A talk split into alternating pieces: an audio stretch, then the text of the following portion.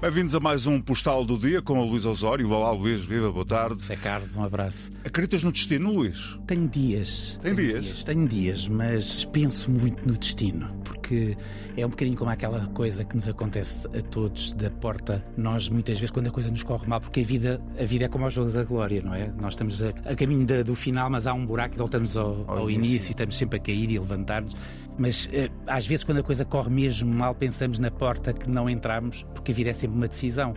Mas eh, eu acredito muito que há qualquer coisa que me transcende. Sim. Por conveniência de linguagem, normalmente dizemos Deus, mas aquilo que verdadeiramente acredito é que há momentos na minha vida, e se calhar na tua, em que um pormenor, uma Fez toda a coincidência, diferença. fez e mudou a vida Sim. por completo, não é? Há, há os deterministas que acham que está tudo estabelecido, não é? E que nada vai mudar. Mas às vezes há pequenas coisas que parece que fazem mudar Ó, tudo, é? Carlos, eu sou filho de um pai homossexual, não é? E a única vez que ele dormiu com uma mulher nasci eu. Portanto, se não for eu a acreditar no destino, quem é que acredita? Isto para falarmos do Postal do Dia. Já vão perceber porquê. Vamos a isto, Luís. Vamos a isto. No princípio da década de 1950, antes de Humberto Delgado ter desafiado Salazar e antes do início de uma guerra colonial em que o Estado Novo decidiu virar as costas ao curso da história, uma menina de boas famílias, filha de gente com terra e com um bom berço, bateu o pé à família, aos bons costumes e a todos os seus dogmas de classe. A menina tinha pouco mais de 20 anos e chamava-se Helena Sacadura Cabral. Formara-se em Economia no ISEG e com notas que foram comentadas. Ganhar o prémio para a melhor aluna do curso, uma menina que no primeiro dia fora gozada pelos colegas por usar suquetes como se fosse caloira do liceu e que saíra abraçada por todos quatro anos depois como um exemplo de uma mulher de cabeça aberta, heterodoxa, livre. Mas desculpa-me o atropelo. Dizia-te que ela desafiara o seu mundo quando, de casamento marcado, a 10 dias da cerimónia, com casa posta e de centenas de convidados com convites na mão, decidiu não casar.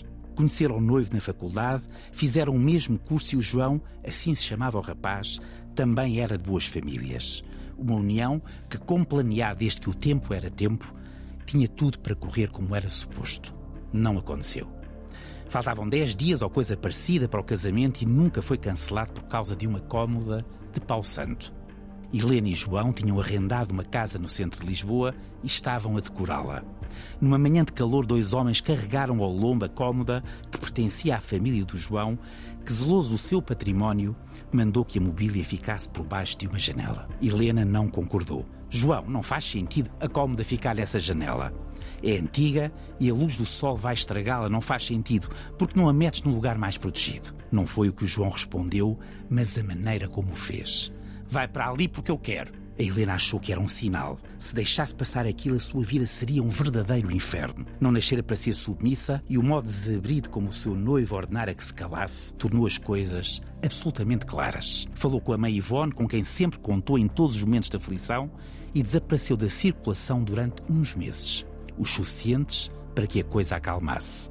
João que haveria de ter uma carreira de sucesso, chegando até a governador do Banco de Portugal, ficou sem noiva a 10 dias do casamento e é bem capaz de ter ficado para a vida. Já Helena casaria um tempo mais tarde com um arquiteto opositor ao regime, um Nuno Portas que foi pai dos seus únicos dois filhos, Miguel e Paulo.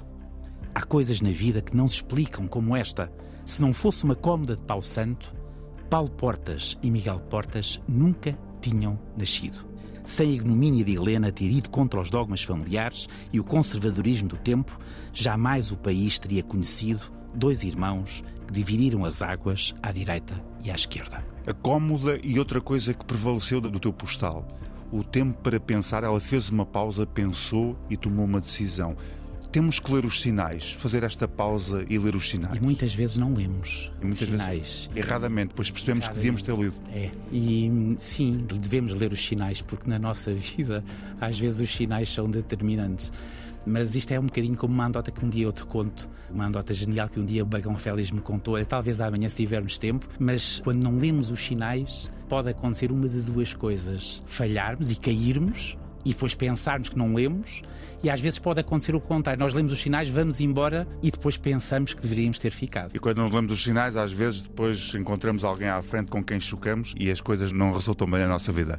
Luís, amanhã voltamos lendo os sinais, lendo dia a dia, para mais um postal E do não dia. sei se tu tens uma cómoda de pau santo em casa. Não tenho, por acaso não tenho. Eu também não. Um abraço, até amanhã, Um Luís. abraço.